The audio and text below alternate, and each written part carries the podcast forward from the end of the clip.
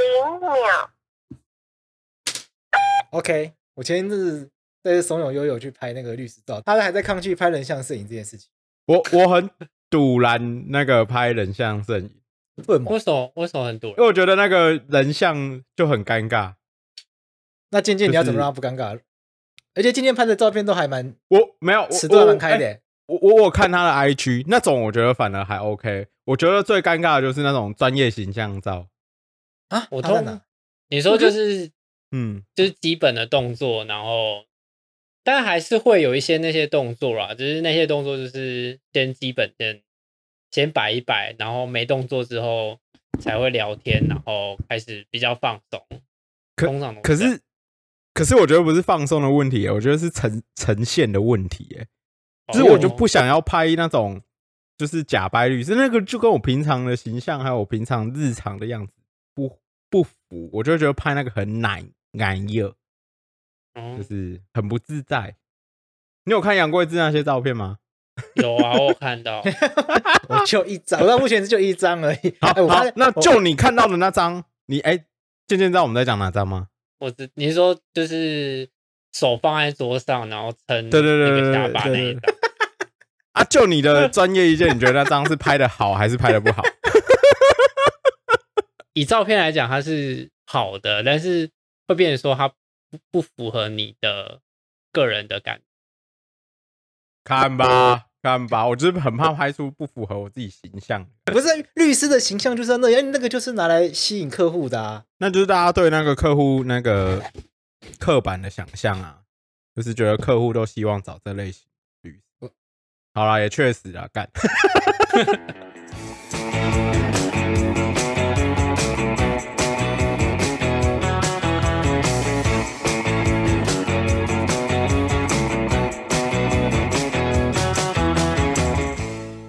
考虑拍一张你的个人形象照，啊，考虑啊，考虑啊，考虑啊，那你要不要考虑找健健帮你买？可以啊，可以啊，可以啊现。在就要引荐业务的状态，直接先引荐，没有你你你，你先讲我本来以为他在台北，啊。OK，所以我本来就有点兴趣学学，我想说我南部又没有什么特别认识的人，然后随便就是到网络上找的话，我又会觉得我本来意愿就没有很高。我在拍那个假掰一个照片的时候，我跟那个摄影师说，就是要假掰就要假掰跟别人很不一样。嗯，所以他把你弄成肖像，我是说，我绝对不要摆这个手叉腰啊、拿法典啊、律师袍啊，这是三这些这些东这些元素全都不要出现，要想其他的。然后我们在拍的时候呢，我们是拿那个时尚杂志出来说，我们就说诶张孝全这个啊，然后什么，反正就是时尚杂志里面乱翻，然后就学里面这样，我们都是这样拍。拿错杂志啊，应该拿一本漫画给你拍了。靠腰、啊。聊了这么多，我们应该要先来跟听众介绍我们今天的来宾，也就是幼稚事务所开到现在，终于有一位当事人愿意进来了。终于有一位 真的当事人，终于有真的当事人，不是那个洛伊进来扮演的假当事人，不然不然之前都是什么？就是这个这个单元想要做的概念是，就是真的有一些人会进来跟我们聊他法律上的困扰。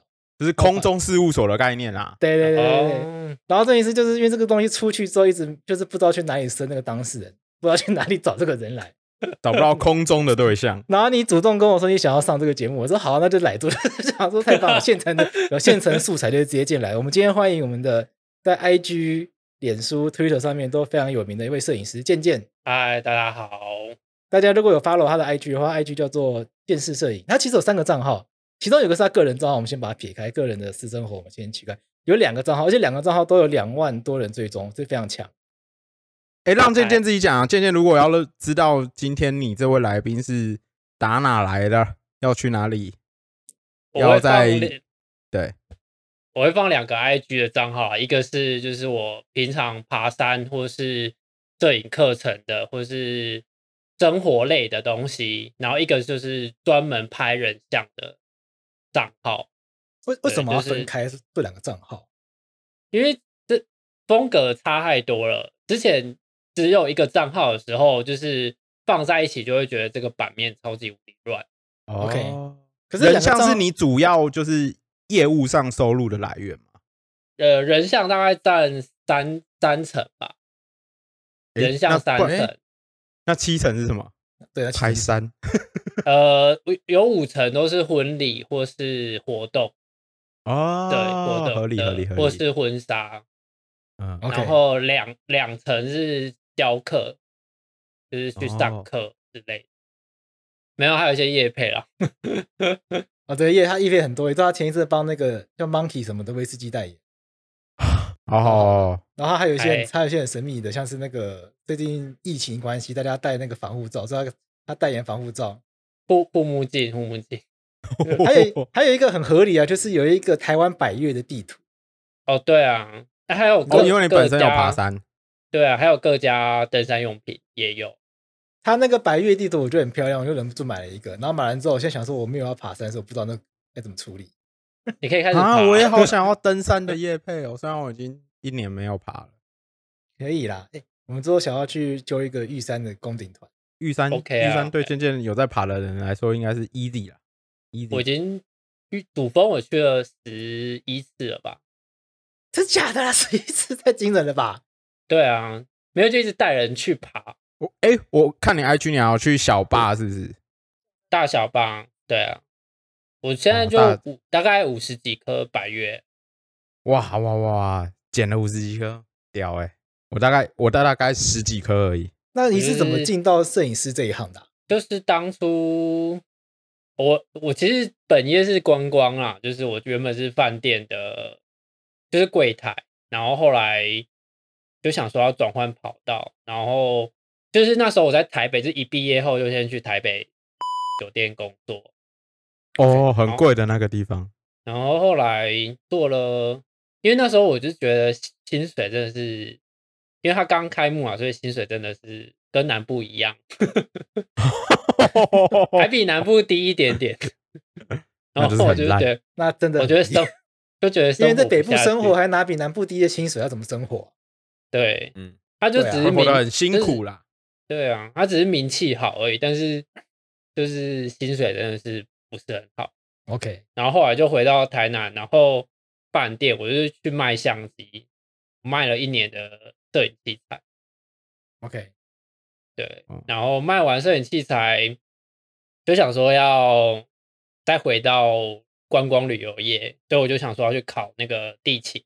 地勤在准备的时候就一直有接到案子，然后我就觉得，因为一开始我想说，就是在考地勤的时候，他就是我的，就当做打工啊，就是也不找正职，然后就是打工这样赚钱。斜杠啊，斜杠。后来就越来越越接越多，就是接到我就是没有时间可以读书，然后后来就是 就开始杠上开花了，杠上开花。对，开花就是 时间就被摄影案子充满，所以就变成说就是想说那就专职先做做看，那你到现在做了多久？应该已经将近五年了啦，实际上将近五年。这听起来跟我们经营法白有一点异曲同工之妙，经营到之后不小心变正职。没有啊，没有啊，法白的薪水应该是养不起我们。有我啦，们书我们我们还没杠上开花。好了，那花还要等待那个花开的一点。现在现在都是一些小草，就是养活苏磊、博威这些人，但他们也蛮滋润的，可以了，看他们身材就知道了。就是零用钱当零用钱，对 对对，就哎，是你知道为什么在在在事务所的这个叫做事务所的这个节目，刚刚要对你进行刚刚这段访谈吗？就是要知道你就是财力大概到多少，然后我们可以给你发起多少钱。哎，真的耶，这个律师的听听众朋友哈，如果去事务所就会发现，有时候律师会在那边打探你的职业，其实就是只想知道你口袋多深，要等着要跟你开价多少。哎，这个真的是就会。先探，真的会探听。对要探听啊，因为你你不可能对一个就是没什么钱的人开二十万这种数字啊。他如果如果他月薪就只有三万，你给他开二十万，他显然就不可能负担啊。像你们都是婚社的话，就是大家的价码会差不多吗？你要帮婚社就婚摄做准备吗？婚社都是婚纱还是婚礼记录？呃，婚礼记哦都问，婚婚纱我婚纱是比较克制化的，就是啊像最近都会去，就是接百越的婚纱，哦，就是啊，好像可以耶。我我女朋友也爬山，可以哦，因为有不要有不要听到吗？因为百越百越就是克会比较克制化，会依难易度啊天数去去估价。哎，那我想问，那我想问，所以玉山算是很简单的咯，会比较便宜喽。对，但玉山的景它相对没有这么多可以拍，就是会挑比较多可以拍的。那你推荐哪一个山？对对对对，我也蛮好奇。你自己奇来南华、雪山、南湖大山这几个，哦，就是有有圈谷的，然后或是有比较呃山跟山有一些连接的那种，拍起来会比较好。什么叫山跟山有些连接？就是你可能有了，只是应该一就是一座山这样子，像你就想象富士山，对，OK，你上去就拍的不到其他的山景。可是如果是圈谷的话，它是像有点像大盆地的感觉，在山上的大的盆地，就是你的背后都是山景的那一种。对，哦，这还是有分就对了。嗯，因为如果你只是一栋一座山，你拍到山上拍出去，你就是拍天空，或是拍很低的很低的山，或是因为它有时候很高，旁边像中部日月潭那边的山，就是你已经很高，另外一边就是很平的。相对它的景色就没有那么的多，嗯，哦，对，在这样分，对啊，因为像有一些山还有那种池，就是天类似天池的那种，就是还有别的景色可以拍，就变成说比较多元性，或是树林的景，嗯，对，哦，那你到目前为止拍过最厉害的人是谁？之前就是有一个案子是，他是那个那个叫什么退哎退。退国军的那个退辅会还是什么的，反正就那一次是要拍那个总统的演讲，就是来来，对，就是把它做成一部影片。是你拍蔡英文吗？对啊，就是蔡英文来讲话，然后做成一部影片呢。你帮总统拍过照片，反正就是一个案子间接的啦。我看我给你整理的那个状况啊，里面有分成婚礼啊、空间啊、人像啊各种状况。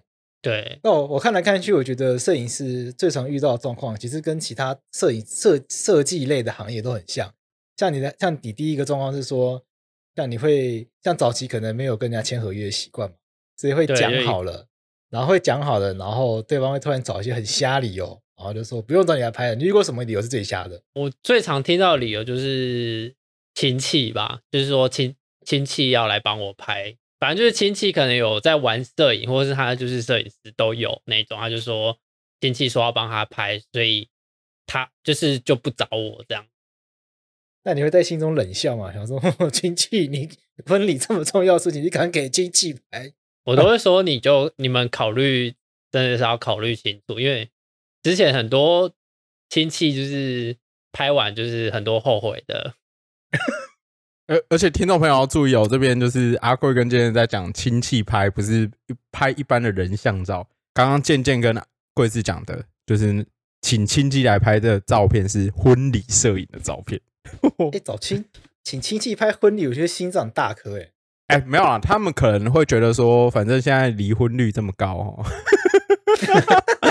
能省则省呐，能省在，因为 这搞不是第一，这搞不是唯一的一次，之后可能还要再拍。下一次再找健健。哎，所以健健像你刚刚讲的情况，就是他到前一天才跟你讲吗？没有啦，是还有提早讲，但是因为像我们婚礼的档期都是半年、一年就在约啊，对，就是假如说他约了，我就会把其他的同，就是假如因为婚礼的好日子就那一些，所以很容易会有撞期的状况发生，对对对，就变成说如果。这个客人已经预约预约我这一天，其他的客人我就不能再接，嗯，就变成说我一天只能接一个一组客人，嗯，婚蜜婚社都有这样的情况，嗯，对，就是就是只能接一组，然后就要把它另外的推掉，嗯，通常现在就会去签合约收定金啊，所以你当时还还就是职业经验还还没有这么丰富，你就想说，对，因为那是第一年而已，哦。所以他就你们就口头上吗？你们有传赖或者其他证据吗？有，就是赖就说他亲戚要帮他拍，然后后来就不找我这样。哎，像这样的情况，阿贵有建议怎么处理吗？假设只有口头上的契约，因为我刚问的应该是说，你们当初在谈婚色的时候有约，就是那个约定的过程是在 LINE 上面有没有一些文字？对，也是在 LINE，，也是在 LINE，，好像都是 LINE 上面的文字记录这样子。其实有文字记录的话，相对就简单很多了。因为如果是纯口头的话，真的就很难救。因为理论上口头可以成立契约嘛，这个这个是一个很重要的观念，要给听众朋友知道。有很多人以为就是契约一定要签才算数，没有签的话就等于没有契约，没有然后就觉得好像去法律告法院告完全没有救。其实也不会这么的悲观，因为即使是口头而没有签任何文件，你只要能够证明出来双方曾经有讲好一件事情，那到法院都还可以算数。如果是真的没有文字，只有口头的话，我们的抢救方法就是要去找一堆证人去证明说，哎，我们在谈的时候旁边有，比如说我我的朋友陪我谈啊，然后这旁边有什么店员有听到啊，我们在哪一间咖啡厅啊这一类的，对，要用这些东西去旁敲侧击把那个当初讨论的过程去还原回来。但如果反过来说，如果你有签合约的话，一切就会单纯很多，也就不用去做这些事情。那这这在回到刚刚的状况，如果你是像你是用 Line 跟那些人讲好说，比如谈好婚社的日期，然后谈好婚社要付你多少钱，那这些东西如果在 Line 上面做文字记录的话，那其实我们就可以认定说契约已经成立了。然后这些人其实事后用这种什么亲戚帮忙拍这种很烂的理由，其实是不能成立的。那反过来是可以要求他们给一些一定的赔偿，但今天刚刚讲到说他现在开始收定金了，你现那你会怎么收这个定金？定金的话，就基本上我好像都收三三层吧，就是三层或四层的定金，然后会签那个合约。那你合约会怎么签？首先就是确定确定我我是平面或是动态，然后时间日期。然后会给什么东西都会先讲好，就是成品会有哪一些东西，然后在什么时间交件，这些都会写清楚。就是就是我拍完后的可能一个月我就要交件，一个月以内要交件。然后呃，成品会给几张，大概几张到几张的一个数目。通常会会有一个出估的数字啊，因为有时候像婚礼，它有时候活动多的时候，照片就多啊；如果活动少，通常照片就会比较少一点点。对，所以就是动态差在哪里？平面就是照片，然后动态就是录影。如果今天是是录影的话，或是我有跟其他摄影师一起搭的话，就会有照片跟影片。那影片通常也会在更久，影片就可能是两个月的交件时间，都会不太一定要看每个摄影师给客人的那个。如果他很红的话，可能还我是听过还有三个月、四个月的啦。但我自己都是片照片的话，就是一个月会交给客人。哦，然后对，因为我觉得有时候太久就没有结婚的那个感觉，所以我通常都会能快点给客人快一点。搞不好你给他们都已经离婚了。我有时候，有时候我会当天当天就是先把一些照片做一个精选，可能十几张先给客人，他们可能要发文或什么用，这个我就没有打在契约里面，这个通常都是我自己先加给的。OK，哦，对我很多东西就会自己加，我就不会写的很细。对，因为我觉得就是你自己加了，变说客人通常看到会比较。比较开心吧，对啊，就会比较不一样的感觉。后面的契约就是就是会讲，就是如果受天灾或什么有的没有的，就会退定金啊，或什么有的没有的相关的法律啊，就是一些合约的那个条条例，就是会参考其他摄影师的去去拟出来。哎，其实这边如果有听众朋友听到这边，如果自己也在从事相关的摄影工作的话。行政院啊，他们都会公布很多历史性的条款，就是应那种应记载不不应记载事项，给相关的从业人员做你要拟定契约的参考。对，那像行政院他们这边就曾经有公布一个婚纱摄影服务定型化契约应记载及不得记载事项，就是作为一个行关于婚纱摄影服务这类型的契约的指引，这样子。大家如果呃相关的从业人员可以上去说，如果要订契约，哎，不知道那个条文要怎么拟定的话，可以去找这个档案来参考。对，它其实都按照消保法规定去设计好了，是直接用这个版本去做调整，不要做太不要做太巨幅的调整的话，应该都会符合消保法规范。对对对对对。而我自己自己在看那个这个婚社契约，就有把它跟我们律师的工作比较一下。那你比较出来，你有什么心得吗？那个摄影师有一个状况是，我就是真的觉得拍的不好，那我到底还是要要不要付钱？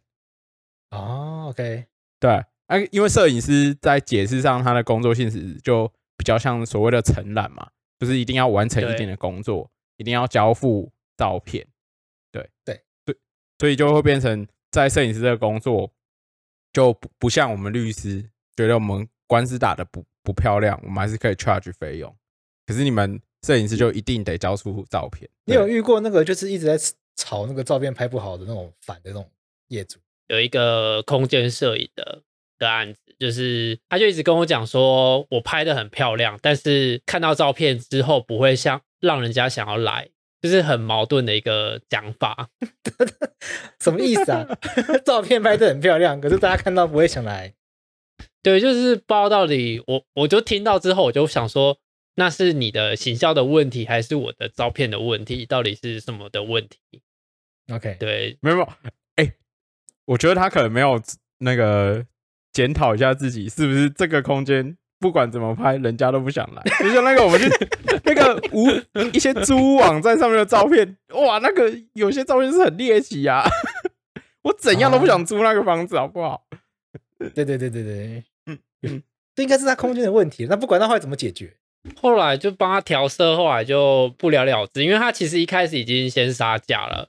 然后我想说，因为刚开始在接，然后再加上又是朋友介绍的案子，想说人情的状况还是会把它接下来。然后我想说，就先就是都拍看看这样。照理说我们在拍民宿，他是要我拍一栋，然后我其实只他只给我两千块，其实算很低的。一开始我在收的时候，也是一间房就要三三千块，但是因为它其实好像五间房啊，照理说那那那一栋应该要收个一万五吧，但我只收了两千块，就是差很多。啊然后这真的是刚入行，先缴学费，少收少少钱赚经验。对啊，就是先我懂啊，这这这就像我们就是收视率还不高的时候，人家要来换夜配都可以用。这边就可以进入到我们今天换来的个夜配。酒后不开车，开车不喝酒，未满十八岁禁止饮酒，饮酒过量有害健康哦。哎那个只老虎，两只老虎。哎、很切题，因为我们今天台虎精酿要找我们夜配一款他们即将推出的新口味——虎虎生风机能啤酒。这个虎虎生风跟两只老虎有什么关系？没有错，哎，两只老虎有什么关系呢？因为这次台虎精酿是跟老虎牙齿合作开发的虎虎生风机能啤酒。哦，阿坤，你有喝过老虎牙子吗？哎、我有喝过，我有喝过。哎，我有喝过，在我记得在我们年轻的时候，老虎牙子是一个很红的提神饮料，那时候根本没有什么蛮叉、叉牛还是什么红红色布哦。就 这些都还没有出现呐、对啊，对啊，对哎、啊。我现在才知道，原来老虎牙子是被归类在提神饮料。哦，你以前不知道哦、我不知道，我以为它就是一般的饮料，因为我会买来喝，但是就以为是舒跑哦？就我以为是运动饮料之类的东西。那老虎牙子它有什么特别？老虎牙子就是以内底有加节物件叫刺五加，刺五加。对对，刺五加。那其实我不知道刺五加是什么东西，也不知道它有什么疗效，我只记得我小时候喝过用这种东西煮的茶，觉得蛮爽，就是一种大家而且家蛮爽，就是一个大家生活中还蛮常见的一种会用来煮成茶的植物吧。对一种草本。所以这次老虎精酿就重来。所以我们这次台虎精酿跟老虎鸭子合作开发的虎虎生风机能啤酒，哎，这个机能是激动的机，不是机器的能量的人，机能不是不是，不然你以为是什么鸡？不是，如果讲到那个机能的话，可能就会有药事法或者是食品安全卫生法的问题。对，我们要特别强调哦这边那个机能不是那个机能，而是这个机能。对对对对，好了，这是两只老虎的合作哦，大家可以上那个台虎精酿的脸书专业，现在买十二罐还有优惠，疫情解封前跑步酒局先在家靠着罐虎虎生风机能品酒，来场醉与不醉的矛盾大对决。没错，这个虎虎生风机能啤酒，它的口感非常清爽，我已经喝过一次，我觉得非常不错。它会让你醒了又醉，醉了又醒，醒了又醉，醉了又醒，可以让你嗨整夜哦。你当时这个空间的摄影，那你空间摄影还有遇到其他的状况？好像后来就都还有，因为它就是很，因为很多空间的摄影都会是用住宿免费换。那这种你会答应吗？如果像他在台南，我就不会答应啊，因为在台南是因为我就住台南，他这个在又在台南，我就觉得没有那么划算。啊，这这人真笑哎。对啊，那如如果我我发问我发问，那如果我跟跟你说，呃，你帮我拍照，我给你一年的法律顾问服务，这样可以吗？他可能没有想要吧，没有，他表示他没有要被告，强迫推销。就如果我觉得如果是刚好有需要的，就就好像会划得来，就很像叶配吧，就很像叶配在接配。如果这东西刚好你需要，你可能就算没有钱，你也会接，就是那些那个东西。哦，就像懂了，懂了，懂了，就像我们刚刚讲那个叶配，就像我们刚刚讲的那个虎虎生风，这个我们很需要。对对对。这个酒精我们随时都需要的，不过十八岁以下禁止喝酒，禁止酒驾。好，对啊，好。然后空间的话就是这样子啊，然后比较多的都是之前那个婚婚，反正就婚色就是解除，就是会解除契约的这个现象比较多。解除契约，我觉得最近在疫情应该蛮常见吧。不过在 OK，我先不要进疫情啊。有有在平常的情况下，如果解除解呃不是解除婚约，刚刚是讲解除婚约吗？解除契约，解除契约，在但在已经在付定金的情况下，那个定金该怎么处理？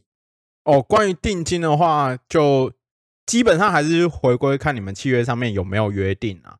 因为个别的契约可能对于定金的想法都不一样，要比如说要收多少定金啊？那定金假设契约不能履行的话，那定金到底是要退全部或者退一部分？这其实双方当事人基本上都可以。自己去按照自己的契约的需求，还有双方当事人的意思去做决定。但是，假设今天最常出现的状况就是，比如说，假设双方都没有就定金的细节去做约定的话，那这个时候呢，就我们会会回到民法的规定。那比如说，今天假设契约有正常履行的话，那定金照我们一般交易习惯上，它就会变成还有法条规定，它其实定金就会变成给付的一部分。比如说我已经先付两百五，哦，两百五十块，那这个东西的整个契约的呃价格是一千块的话，那我只要再付剩下七百五，这是理所当然嘛？那合理合理。对对对对。那再假设是因为契约有一些状况不能履行的话，那就法律上呢，他就会去看这个契约不能履行的状况到底是可归责于于谁，可归责于谁的。文字上是可归责于谁啦？那听起来很绕口，其实就是这件事情到底是谁应该要负责任？要怪谁啊？对，假设今今天是可是付定金的那个当事人导致这个契约不能履行，比如说像刚刚呃渐渐有讲到，已经都讲好了哦，到隔天要开始要去拍婚纱摄影的的前一天哦，他才说，哎，我亲戚可以帮我拍。我的朋友可以帮我拍，你不用来了。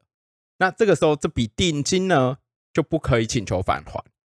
对，因为这件事情，呃，渐渐答应了这个婚摄契约不能履行的原因是什么？是因为当事人自己有他的缘故，哦，他就拒绝了渐渐去履行这份契约。这件事情当然就不能怪渐渐啊。对，那 OK，如果今天是比如说渐渐要去婚纱摄影的路上。他抵达婚礼婚摄现场的时候，发现啊，没带记忆卡，这个很可怕。这是不是听起来像会发生的事情？没带，这是很可怕，这是很对对对对对对对对，就跟反正我很闲的影片啊，对，可是渐渐又怕被骂，像像这样子是可归责于渐渐的情况下，那像这样子的定金，就是渐渐没有真的去履行完这个契约嘛？哦，那。导致这个契约不能完完全的结束，那渐渐就应该要就是退人家定金。那双方也可以就是约定，比如说加倍返还第那那笔定金，它原则上有点违约性质。对对对，它是原则上要加倍吧？对，就是看第看契约怎么写，就原则上都是看你们契约怎么写。对，那假设今天契约没有写的话，法律上它其实按照两百四十九条第三款规定呢。他说：“当事人应应该要加倍返还其所受的定金。因为这个都是、这个都是件件出包嘛，所以就要还两倍，嗯等于是自己要多赔一倍回去。这定金它有这个效果啦。对假设双方就这个定金没有特别约定的话，那我们现在要处理一个比较棘手的情况，因为现在三级警戒嘛。那这个婚礼因为疫情取消的话，你要怪谁？怪习近，要怪怪蔡英文不买疫苗，怪武汉，怪病毒，怪 病对啊，病毒才是我们共同的敌人啊！大家先不要自己打自己。有一些人的婚礼就真的取消，因为你的朋友不是婚礼不就取消吗？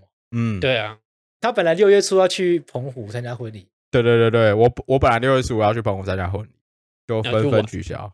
像这种像这种情况，其实也不能真的怪蔡英文或者怪习近平，就是只能怪天呐、像这种因为天灾人祸的状况呢，也不能怪婚社，那也不能怪要结婚的人。所以像这种的情况下，回到回到就是法律的规定的话，那不可以归责于双方。这这个时候呢，定金是要返还给对方的。嗯 OK，就当家大家就当做船过水无痕，没有这件事情。嗯其实我觉得，如果从商业上的角度想啊，其实就是大家给这个方便。你因为这个天灾婚礼暂停，可是你不可能不永远不结婚嘛，对啊，嗯所以那个新人的需求还是在的。我觉得这个时候退人家定金无妨，对啊，那就退。那希望下次下次疫情结束后再来找我，有九折的优待。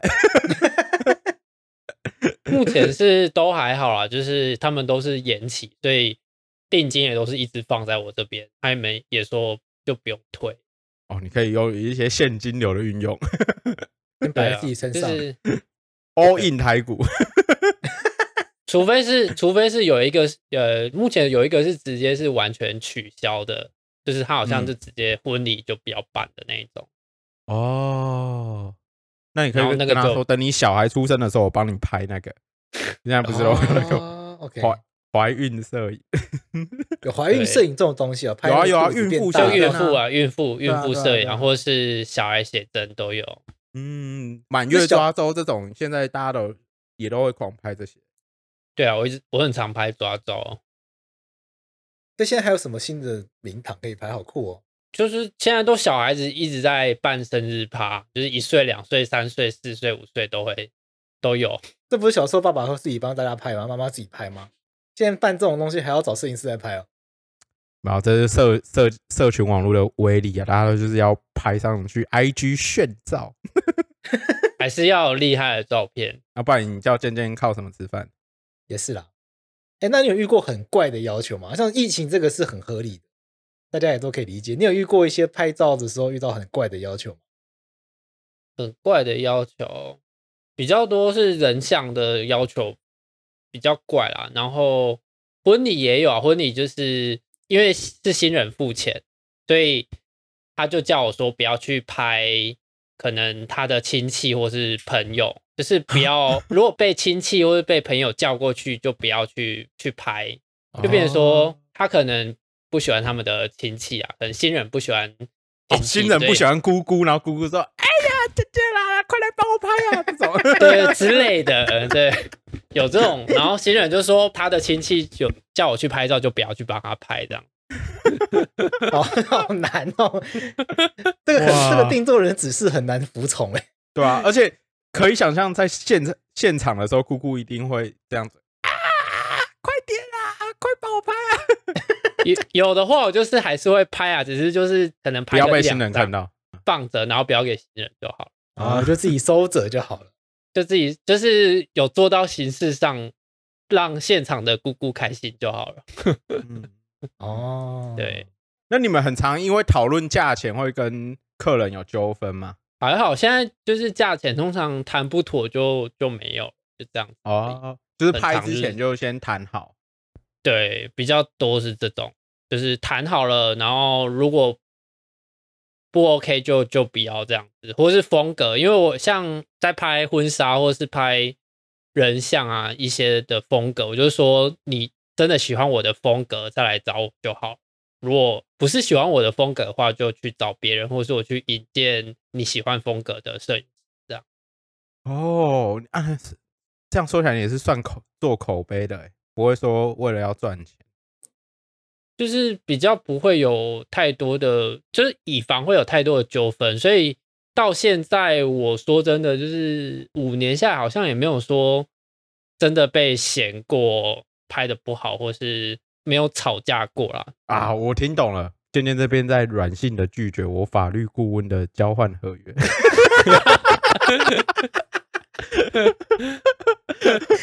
你就付钱给人家，你不要就跟他凹，你这凹他下一次来就讲你坏话。凹啦，我开玩笑的啦。我还有问题想问呢，哎，渐渐你的那个人像摄影啊，有些都穿蛮少的，讲不要委婉。嗯，那你有遇过拍到那个很怪的状况吗？就是他穿很少，然后有一些奇怪的，懂我意思？就是有一些逾越分寸的一些举止出现的状况。目前拍照是都没有，哎，就是来大家来找我拍，就是比较多都是。应该说有一半是已经都认识我了，所以就比较不会有太多的奇怪的举动。然后通常已经有奇怪举动的，我通常就是在前面就会先拒绝掉了。就像那个奇怪举动，之前好像也是一开始出来的时候，当当时因为我有放那个电话在我的 IG 上面，然后那个客客人就就是打电话过来，他就说。就是想要我帮他拍形象，然后他就说他的时间很多，他想要叫我多拍一点。就是他就说他可以拍三四个小时、四五个小时。我说我都是固定拍两个小时而已。想约你啊？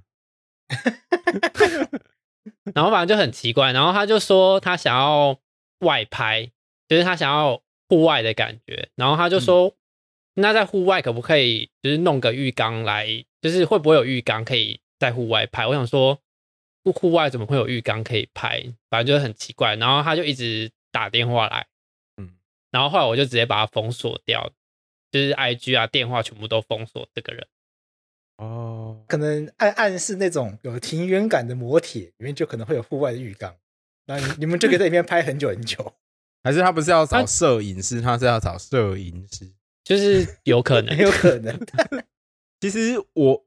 我发现啊，就是现在其实有一些拍人体的摄人体摄影的，他们其实在拍照前会跟 model 签一个约，签什么？签一份约啊，比如说约定拍照的尺度啊，拍照现场要有什么规格。我觉得可能之后有这样子的情况下，可能要就这些内容也是要约定清楚，比较不会有后续的纠纷。那那个要怎么约定啊？说那个尺度可以怎么约定？说呃不露三点。或是只露两点，或者是全部都要露，他是这样约定吗？我这边其实像我就会我在拍的时候，就是会跟客人约好，就是说你我应该说我会问啊，我会问客人说你今天要拍到什么样的尺度，你可以应该说可以接受到什么样尺度，我就会拍什么样尺度，我不会说一定要要求说你一定要拍全裸，一定要拍大尺度才行，就是以他想要拍的尺度为主。然后放上，像放上 IG 或者放上推特，像这些东西，照片我都会先询问过当事人，我今天要放什么东西上去。我通常几乎都会都会做先先询问过啦，或是之前就先先之前就先说过，我这一这一组照片要放在哪里，就会先讲好。我的经验是，创作者这种受托帮人家创作作品的创作者，通常会在合约里面，他们要加要加一条条款来约定说。希望可以让这个作品放在自己的作品集里面，因为这个作品拍完是委是他人委托创作嘛。通常愿你既然是帮人家创作的，理论上著作权就会让你最后要最后要全部让予给人家，这样才合理。你说婚摄，你不可能帮人家拍婚摄，然后婚摄完这些婚礼的著作权放在自己身上，那其实没有什么意义，也很奇怪。可是创作者可能会希望，哎，这个作品其实拍蛮好看的，他可能想要参赛，他想要投稿，或者想要放在自己网站上面，放在自己的 portfolio 里面。这个问题是要另外约定。应该说，那个著作权有有时候会约定，比如说著作财产权约定由出资人享有啊，对，通常会有这样子的约定嘛。可是这样子约定在婚摄啊，或者是那种有些状况是摄影师有时候会自己找 model 来拍照，对对啊，像这样子的情况，那或者是 model 自己找摄影师来帮他拍照，对，更像我们刚刚讲的，那我是那个 model 的话，那那个著作权本来。我出钱，我当然会希望那那些照片的财产权在我身上。没错。那可是摄影师可能也有他的需求，像这些可能都需要约定好。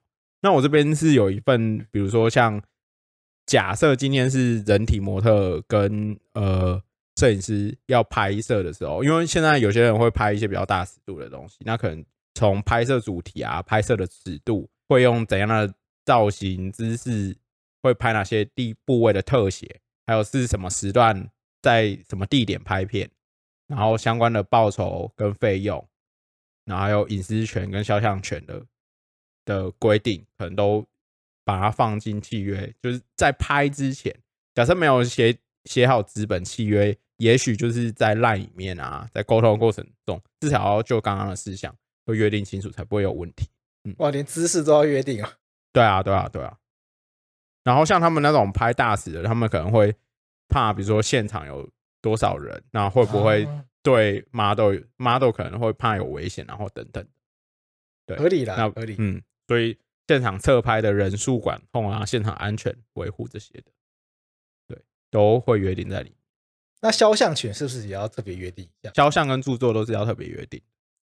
哎、其实从消费者的角度会很怕有一种啦，因为大家其实很也很常看新闻，看到那种婚摄现场，然后那个婚摄或婚录不清楚状况，然后导致现场很尴尬，类似这样的情况。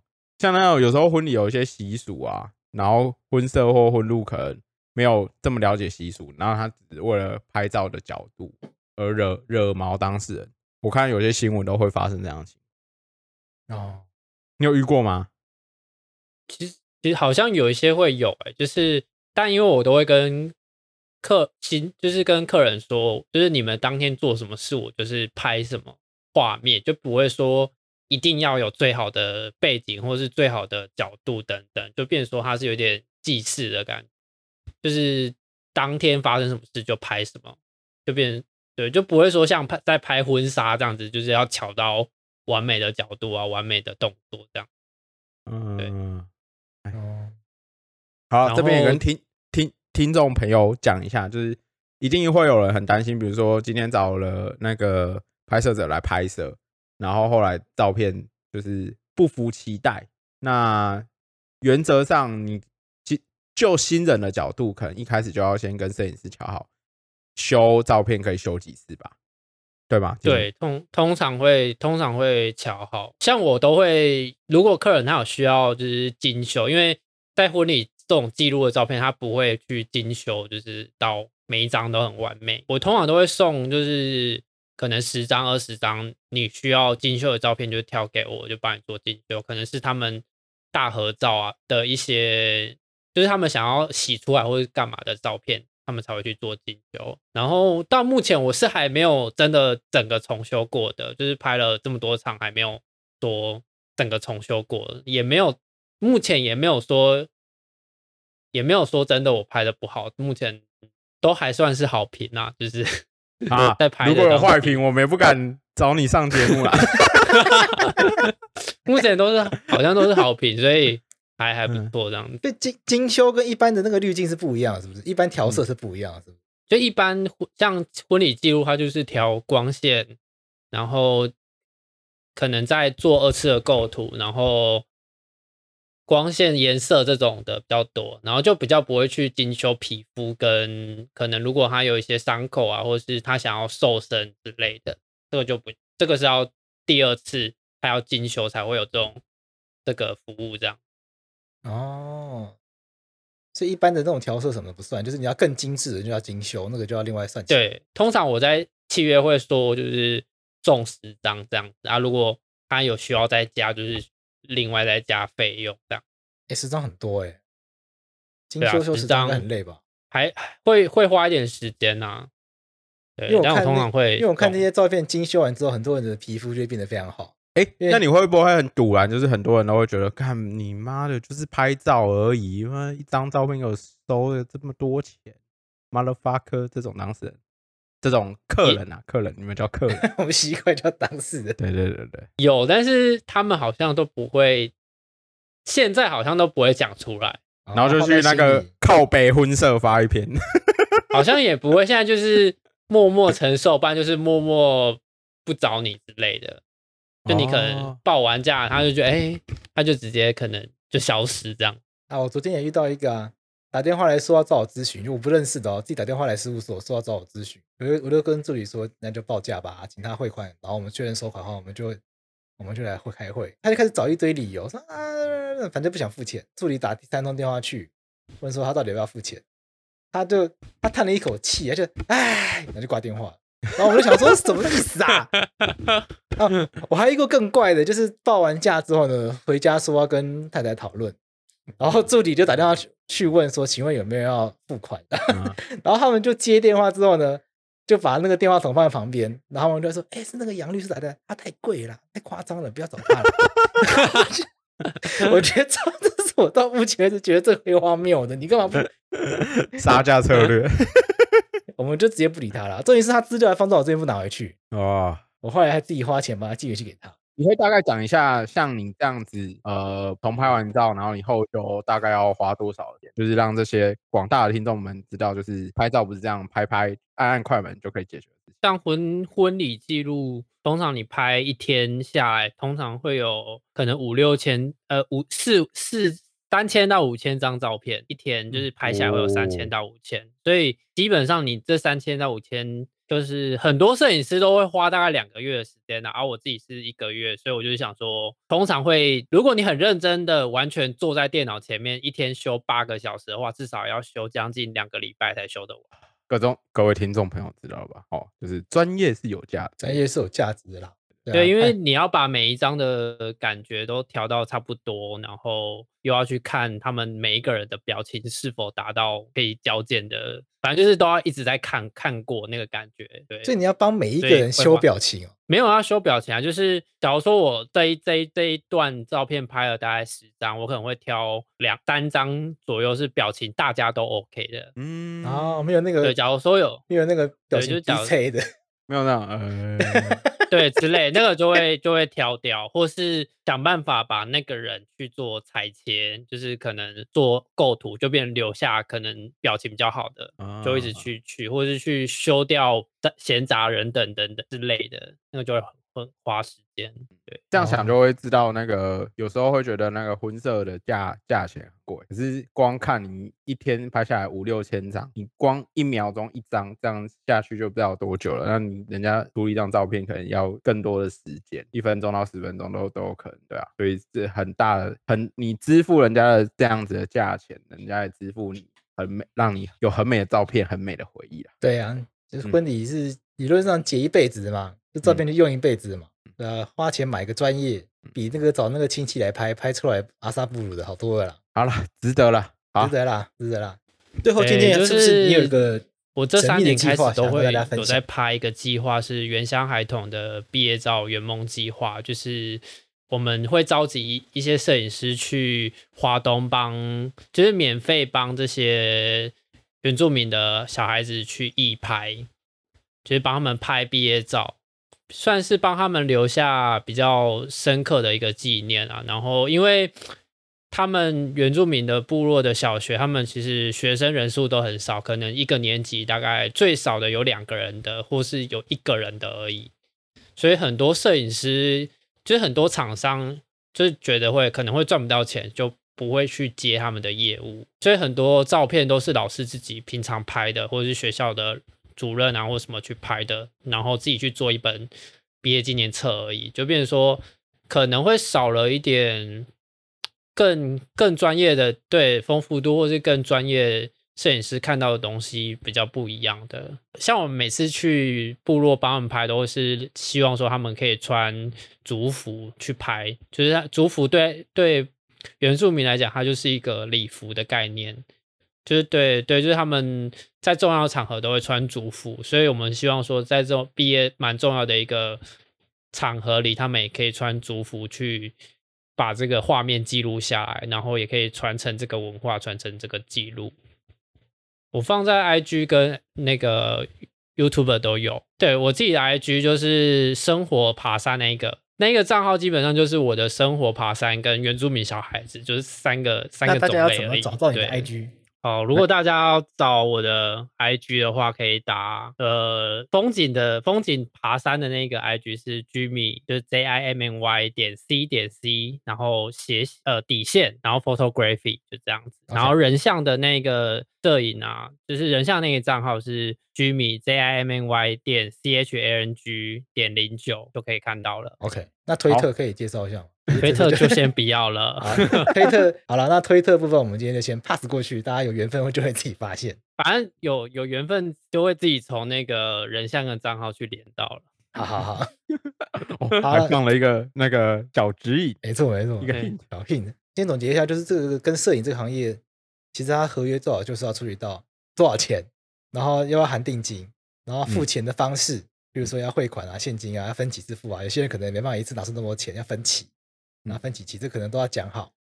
然后拍摄的项目，像这个婚摄，有像今天讲的分平面啊、动态，然后进一步就延伸到说，如果要拍大尺度的话，又有刚刚讲的这个姿势啊、部位啊。再就是要约定肖像权，然后还约定著作权的。对，没有这个就是都要去处理到部分，才可以避免纠纷的。嗯，但是如果遇到那个比较怪的那个，希望有在户外有浴缸的那个，就不是法律可以处理的。那个就是要自己靠自己的。工作经验去把它，把它巧妙的把它回避掉。好，那我们今天就到这边，我谢谢健健，谢谢健健，谢谢大家，谢谢谢谢贵子，谢谢悠悠。